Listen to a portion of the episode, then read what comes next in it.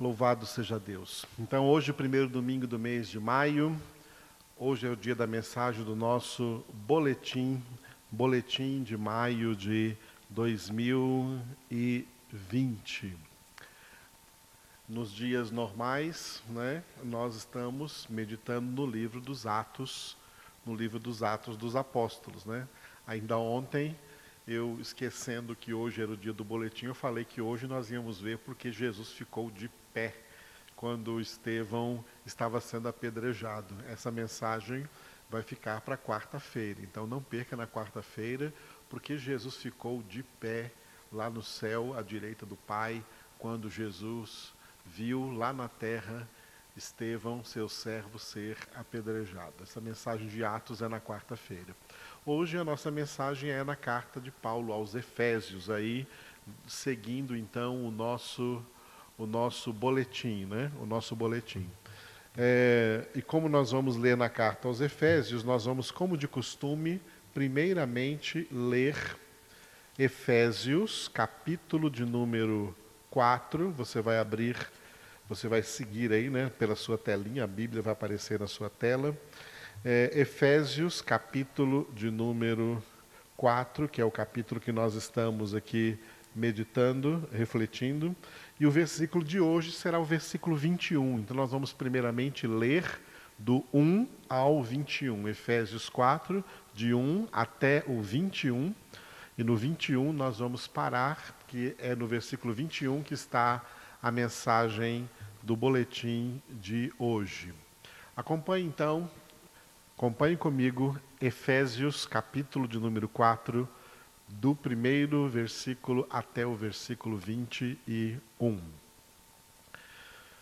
Paulo declarou assim ao escrever aos Efésios, sob a inspiração do Espírito Santo de Deus: Rogo-vos, pois, eu, o prisioneiro no Senhor, que andeis de modo digno da vocação a que foste chamados, com toda humildade e mansidão com longanimidade, suportando-vos uns aos outros em amor, esforçando-vos diligentemente por preservar a unidade do Espírito no vínculo da paz. Há somente um corpo e um Espírito, como também foste chamados, numa só esperança da vossa vocação. Há um só Senhor, uma só fé, um só batismo, um só Deus e Pai de todos, o qual é sobre todos, age por meio de todos e está em todos. E a graça foi concedida a cada um de nós, segundo a proporção do dom de Cristo. Por isso diz: quando ele subiu às alturas, levou cativo o cativeiro e concedeu dons aos homens. Ora, que quer dizer subiu, senão que também havia descido até as regiões inferiores da terra? Aquele que desceu é também o mesmo que subiu acima de todos os céus, para encher todas as coisas. E ele mesmo concedeu uns para apóstolos, outros para profetas, outros para evangelistas e outros para pastores e mestres, com vistas ao aperfeiçoamento dos santos, para o desempenho do seu serviço, para a edificação do corpo de Cristo, até que todos cheguemos à unidade da fé e do pleno conhecimento do Filho de Deus, à perfeita varonilidade à medida da estatura da plenitude de Cristo, para que não mais sejamos como meninos, agitados de um lado para outro e levados ao redor por todo vento de doutrina, pela artimanha dos homens, pela astúcia com que induzem ao erro, mas, seguindo a verdade em amor, cresçamos em tudo naquele que é a cabeça, Cristo, de quem todo o corpo, bem ajustado e consolidado pelo auxílio de toda junta, segundo a justa cooperação de cada parte, efetua o seu próprio aumento para a edificação de si mesmo em amor. Isto, portanto, digo e no Senhor testifico, que não mais andeis como também andam os gentios, na vaidade dos seus próprios pensamentos, obscurecidos de entendimento, alheios à vida de Deus, por causa da ignorância em que vivem pela dureza do seu coração, os quais, tendo se tornado insensíveis, se entregaram à dissolução para, com avidez, cometerem toda sorte de impureza. Mas não foi assim que aprendestes a Cristo, se é que, de fato, o tendes ouvido e nele fostes instruídos, segundo é a verdade em Jesus. Este versículo 21 é o versículo de hoje do nosso boletim. O título principal da nossa reflexão nessa noite é um dos propósitos da salvação. Este versículo é uma continuação do que foi o nosso boletim anterior no versículo 20. Por isso que você pode ver aí no texto bíblico que o versículo 20 termina com uma vírgula, dando continuidade aí no versículo então a ele, o versículo 21. Versículo 20, mas não foi assim que aprendestes a Cristo, se é que e o 21, se é que de fato tendes ouvido e nele fostes instruídos segundo é a verdade em Jesus. Então, o título principal tanto daquele primeiro versículo 21 e 20 e desse versículo 21 é um dos propósitos da um dos propósitos da salvação. A salvação tem vários propósitos. A salvação não é apenas uma obra de Deus, tirando pecadores de sua justa e merecida condenação e presenteando-os de graça com uma imerecida salvação. Não é este o propósito da salvação. Deus tem outros propósitos, grandes propósitos com a obra da salvação. Um deles é que essas pessoas salvas sejam discípulos instruídos de Jesus. Por isso, o subtítulo, o subtítulo que nós damos a esse versículo é fazer discípulos instruídos. Depois da ressurreição, Jesus apareceu aos seus discípulos, seus primeiros discípulos, e deu a eles a ordem que seria a ordem para a sua igreja, lá em Mateus capítulo 28, versículos 19 e 20. Fazei discípulos. Como? Ensinando-os a guardar tudo quanto eu vos tenho ordenado. Portanto, pessoas que são alcançadas pela obra, grandiosa obra da salvação, mas não querem ser instruídas, rejeitam o ensinamento, não recebem o ensinamento da palavra de Deus e não recebem a formação que a palavra de Deus quer dar a, a elas, formando-as verdadeiros discípulos de Jesus Cristo, esses crentes que não recebem instrução, lamentavelmente eles perderão a salvação que ganharam. Eles são as pessoas que perdem salvação. Existe gente que ganha e que perde salvação. E esse tipo de gente que ganha salvação, mas não faz jus a essa salvação, procurando o propósito ou os propósitos que Deus tinha com essa salvação, e um desses é que essas pessoas recebam uma verdadeira instrução, uma instrução que as forme em verdadeiros discípulos de Cristo, e esses crentes que se tornam então crentes religiosos, porque resistem e rejeitam a instrução bíblica, o crescimento na graça e no conhecimento do Senhor, eles perdem a graça, eles decaem da graça, eles perdem a salvação. Por isso que a salvação é dos eleitos de Deus. Os eleitos de Deus são aqueles que, entendendo que foram alcançados pela graça, eles querem eles querem alcançar todos os propósitos que estão aí atrelados a esta grande salvação. E um desses propósitos é serem instruídos em toda a palavra de Deus, serem discípulos instruídos, formados em discípulos de Cristo Jesus. É nesse assunto que Paulo está tocando aqui, nesse contexto do capítulo 4 da sua epístola aos Efésios, para explicar que a obra da salvação tem esses propósitos e, dentre tantos propósitos, tem este propósito: que os salvos sejam instruídos. Lamentavelmente, nós temos a experiência de ver quantas pessoas que se chamam crentes, que se chamam evangélicas, que se chamam filhos de Deus, mas não têm instrução alguma da palavra e ainda acham que não precisam receber instrução nenhuma, rejeitam todo conhecimento, não querem conhecer nada, fogem de conhecimento, pensam que Deus é um Deus só para, para dar-lhes as bênçãos que eles querem receber no seu dia a dia e que não tem outros propósitos, não, não querem conhecer palavra de Deus.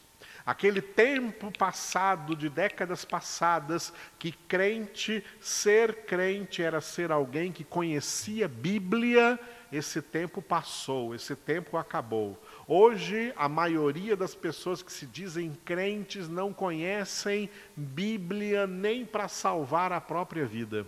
Não conhecem nada de Sagrada Escritura e apesar disso, não tem o menor interesse em conhecer, não tem sede de conhecer, não se interessam por isso, rejeitam o conhecimento e por isso serão destruídos, como está escrito em Oséias 4:6, o próprio Deus falando: "O meu povo está sendo destruído por falta de conhecimento".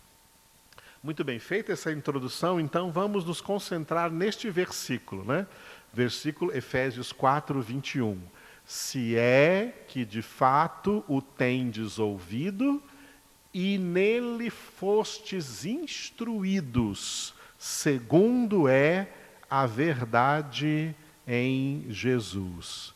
Este então é o versículo que nós estaremos aqui trabalhando em nome do Senhor Jesus e para, para a sua glória. Aleluia.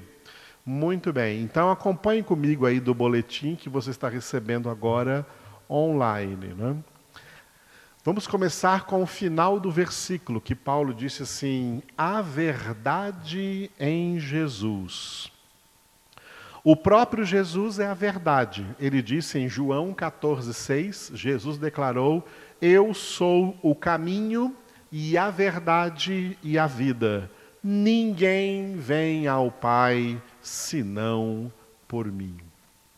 Jesus identificou a verdade como sendo a palavra de Deus, quando ele orou por nós em João 17, 17. Santifica-os na verdade, a tua palavra é a verdade. Jesus declarou que somente a palavra de Deus tem o poder de libertar o homem do estado de justa condenação e seus efeitos. João 8,32 ele disse: E conhecereis a verdade, e a verdade vos libertará.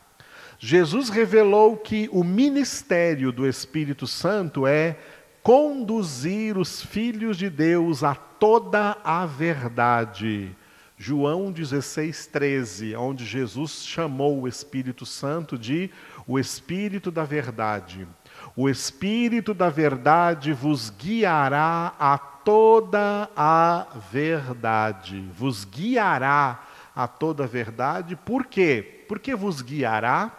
Paulo escreveu em Romanos 8,14. Porque todos quantos são guiados pelo Espírito de Deus são filhos de Deus.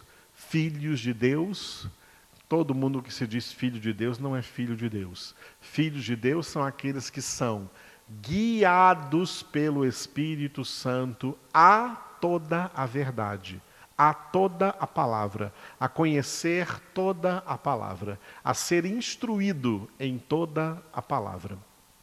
Jesus declarou ainda que a palavra de Deus é o verdadeiro instrumento de purificação. Ele disse em João 15:3, 15:3, vós estáis limpos pela palavra que vos tenho falado. A palavra de Deus é a única fonte de nutrição espiritual. Por isso Jesus declarou diante de Satanás em Mateus 4:4, citando o livro do Deuteronômio: Não só de pão viverá o homem, mas de toda a palavra que procede da boca de Deus.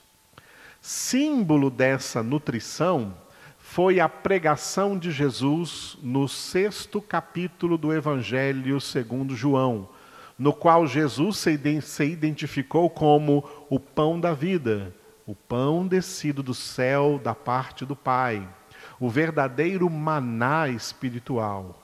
Jesus declarou que sua carne é verdadeira comida e seu sangue verdadeira bebida.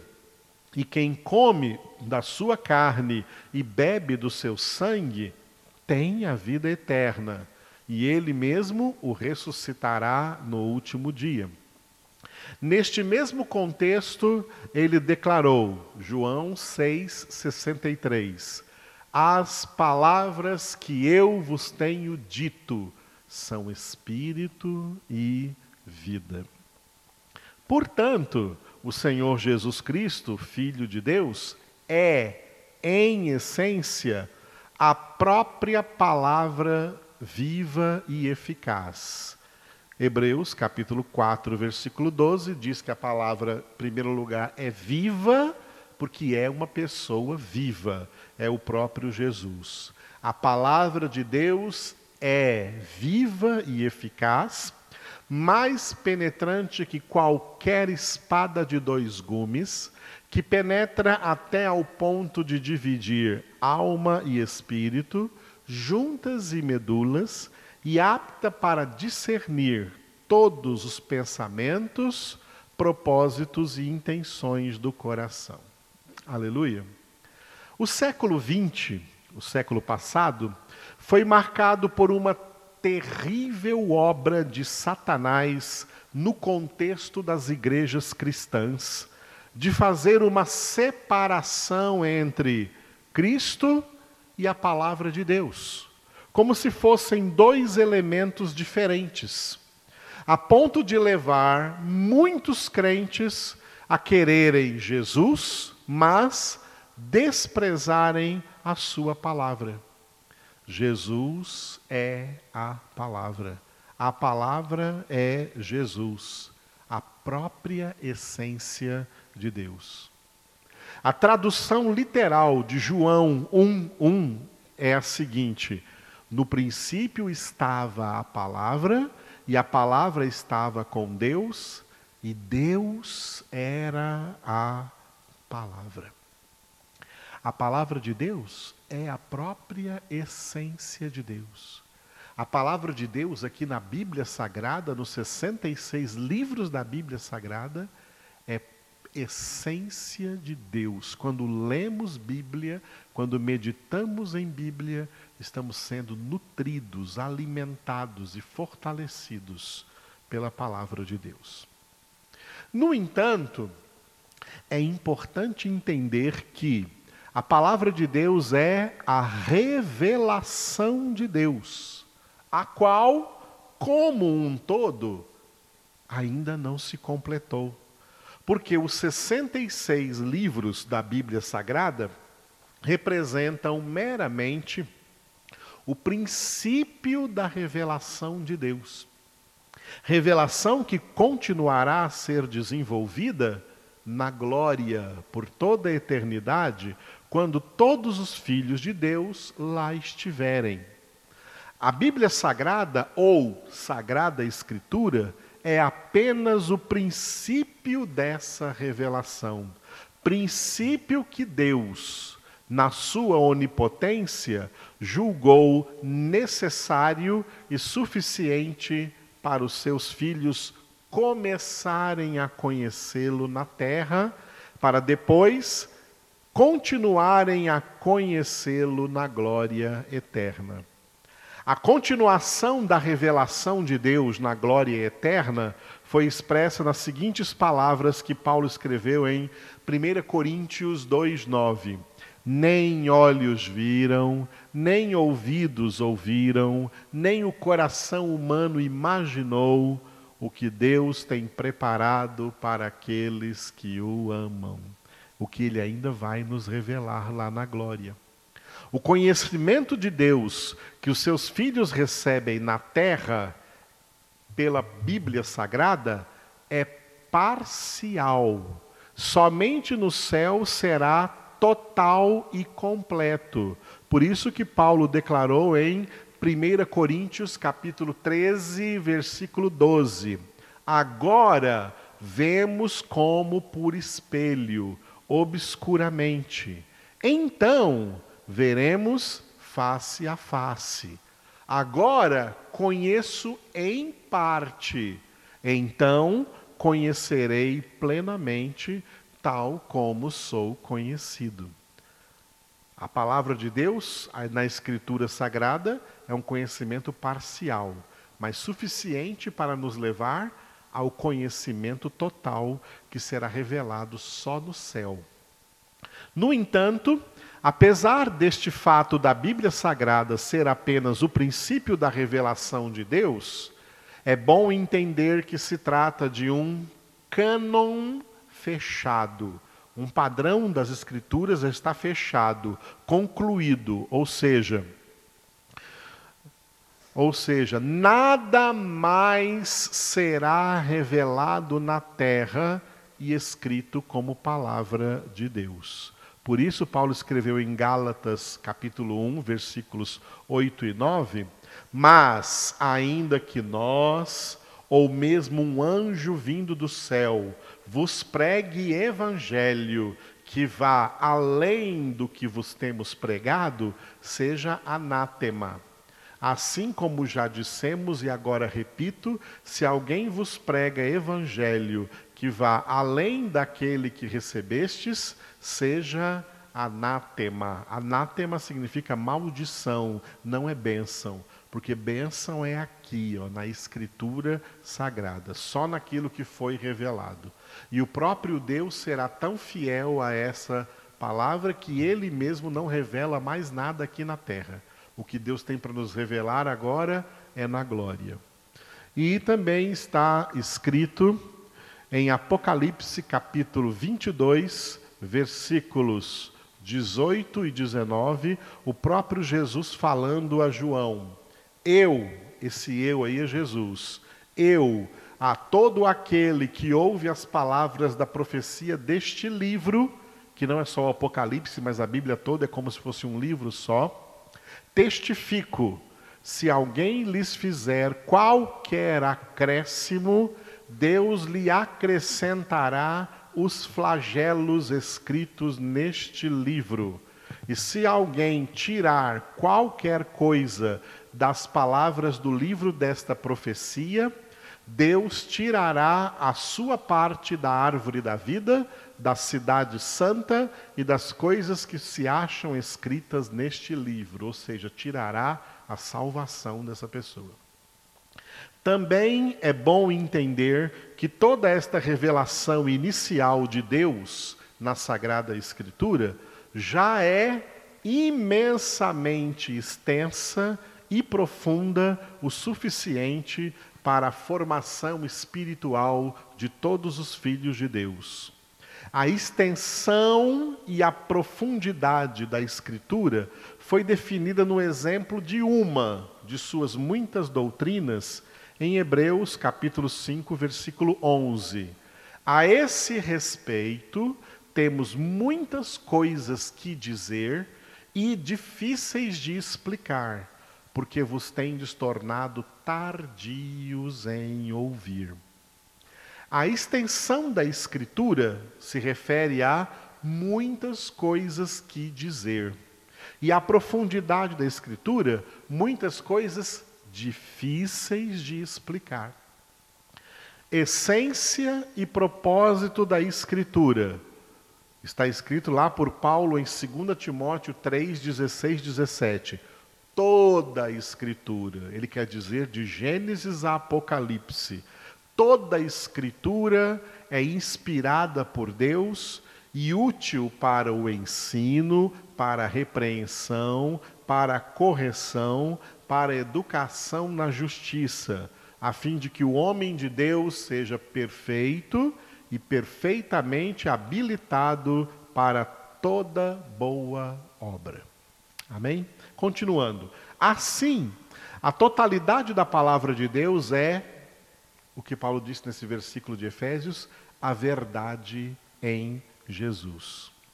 A verdade absoluta não relativa a algum tempo, pessoa, circunstância ou realidade secular, mas absoluta para todo tempo, pessoa, circunstância ou realidade secular e ultrapassando toda a realidade secular, histórica e universal nas palavras de Jesus em Mateus 24, 35: Passará o céu e a terra, porém as minhas palavras não passarão.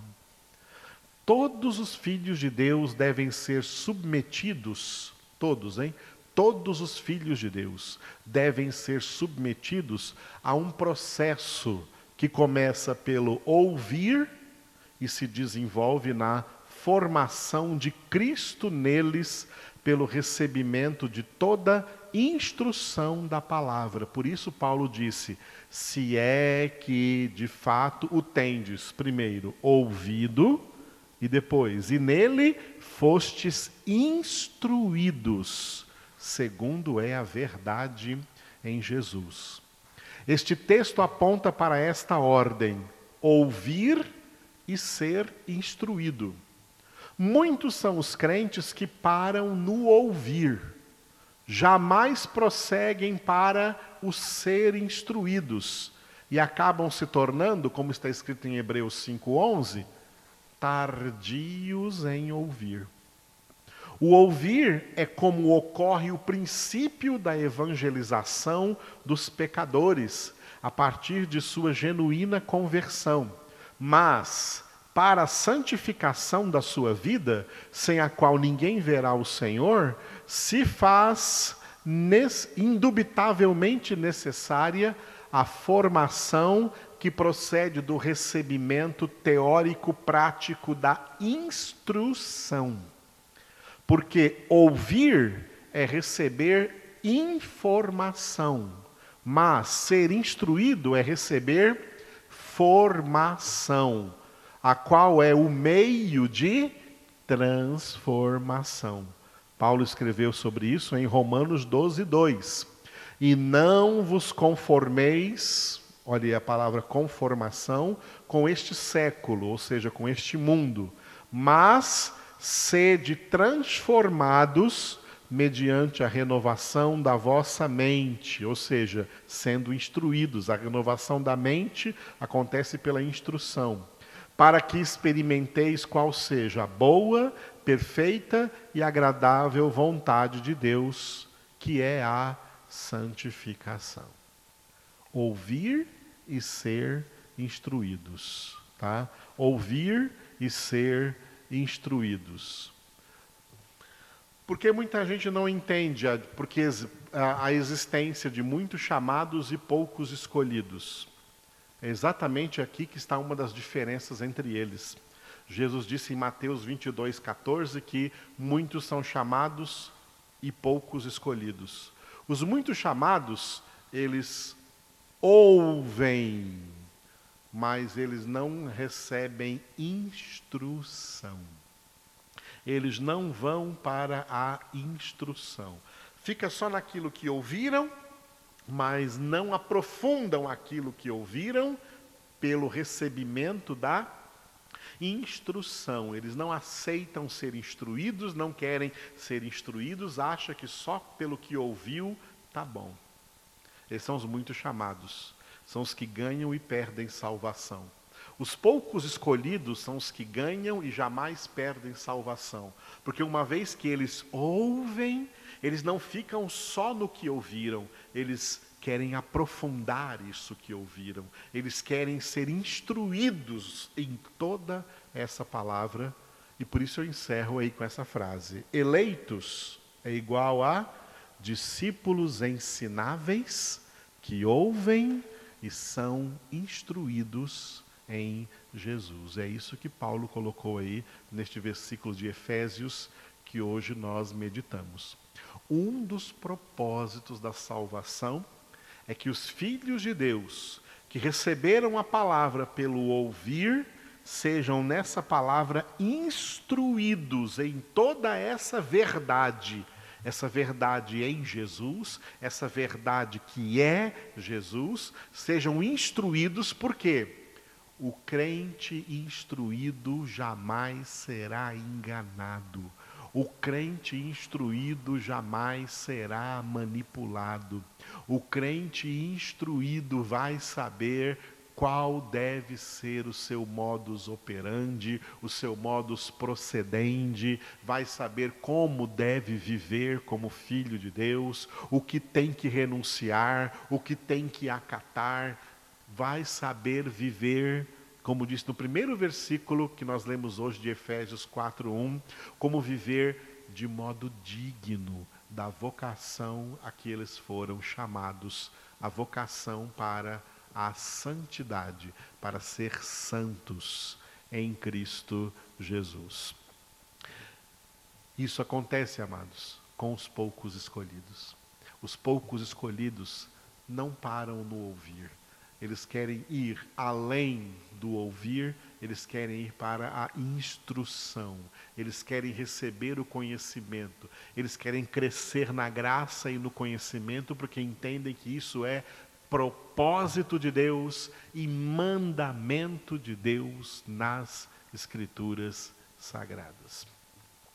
Eu tenho mais de 30 anos de crente e eu tenho visto a atuação ou o comportamento, ou o procedimento de muitos chamados que vieram a Cristo pelo ouvir a palavra, mas não permaneceram em Cristo pela instrução na palavra.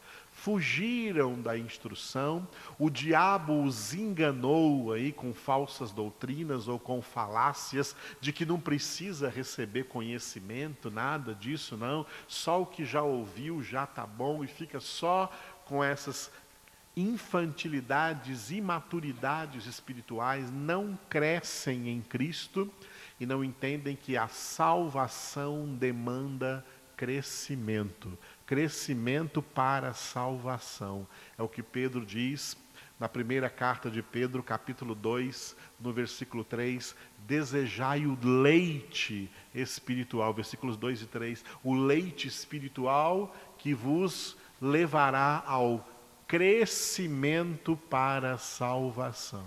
Quer dizer que sem crescimento não há salvação. Nós fomos salvos fomos alcançados pela graça, pela obra da salvação, para desenvolvermos esta salvação. Tem que haver um crescimento, tem que haver um desenvolvimento. Filipenses 2, 2 12. Desenvolvei a vossa salvação com temor e tremor. E esse desenvolvimento envolve crescimento espiritual. E esse crescimento espiritual envolve ser instruídos em toda a verdade, ser instruídos em toda a palavra, ser formados em verdadeiros discípulos de Cristo em toda a sua palavra. É assim que o eleito vai perseverar até o fim e jamais perderá a salvação que ele recebeu. Lembram da parábola das dez virgens? Elas podem ser bem encaixadas aqui. As virgens tolas, elas ficaram no ouvir, mas elas não foram em busca do óleo da instrução. Achavam que não iam precisar e no final não entraram para o casamento, não entraram para as bodas. As virgens prudentes, além das lâmpadas acesas, as lâmpadas acesas representam o ouvir, mas o azeite que elas buscaram de reserva representa a instrução. Elas buscaram azeite de reserva e elas então estavam preparadas e entraram nas bodas, entraram no casamento com o noivo os muitos chamados foram foram identificados aí pelas virgens tolas. Receberam uma luz inicial, receberam uma lâmpada acesa pelo ouvir, mas não foram prudentes para buscar o azeite da instrução, porque esse é o ministério do Espírito Santo, que é representado pelo óleo, pelo azeite. João 16, 13. É o Espírito da verdade que nos guia a toda a verdade, nos guia a receber toda a instrução. As virgens tolas não quiseram essa instrução.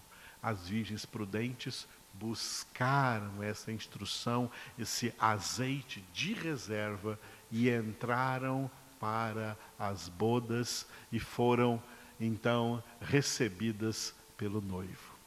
Para ser recebidos pelo noivo, tem que buscar a instrução. A instrução em toda a palavra de Deus. Essa foi a ordem de Jesus. Fazei discípulos, ensinando-os a guardar todas as coisas que eu vos tenho ensinado, que eu vos tenho ordenado.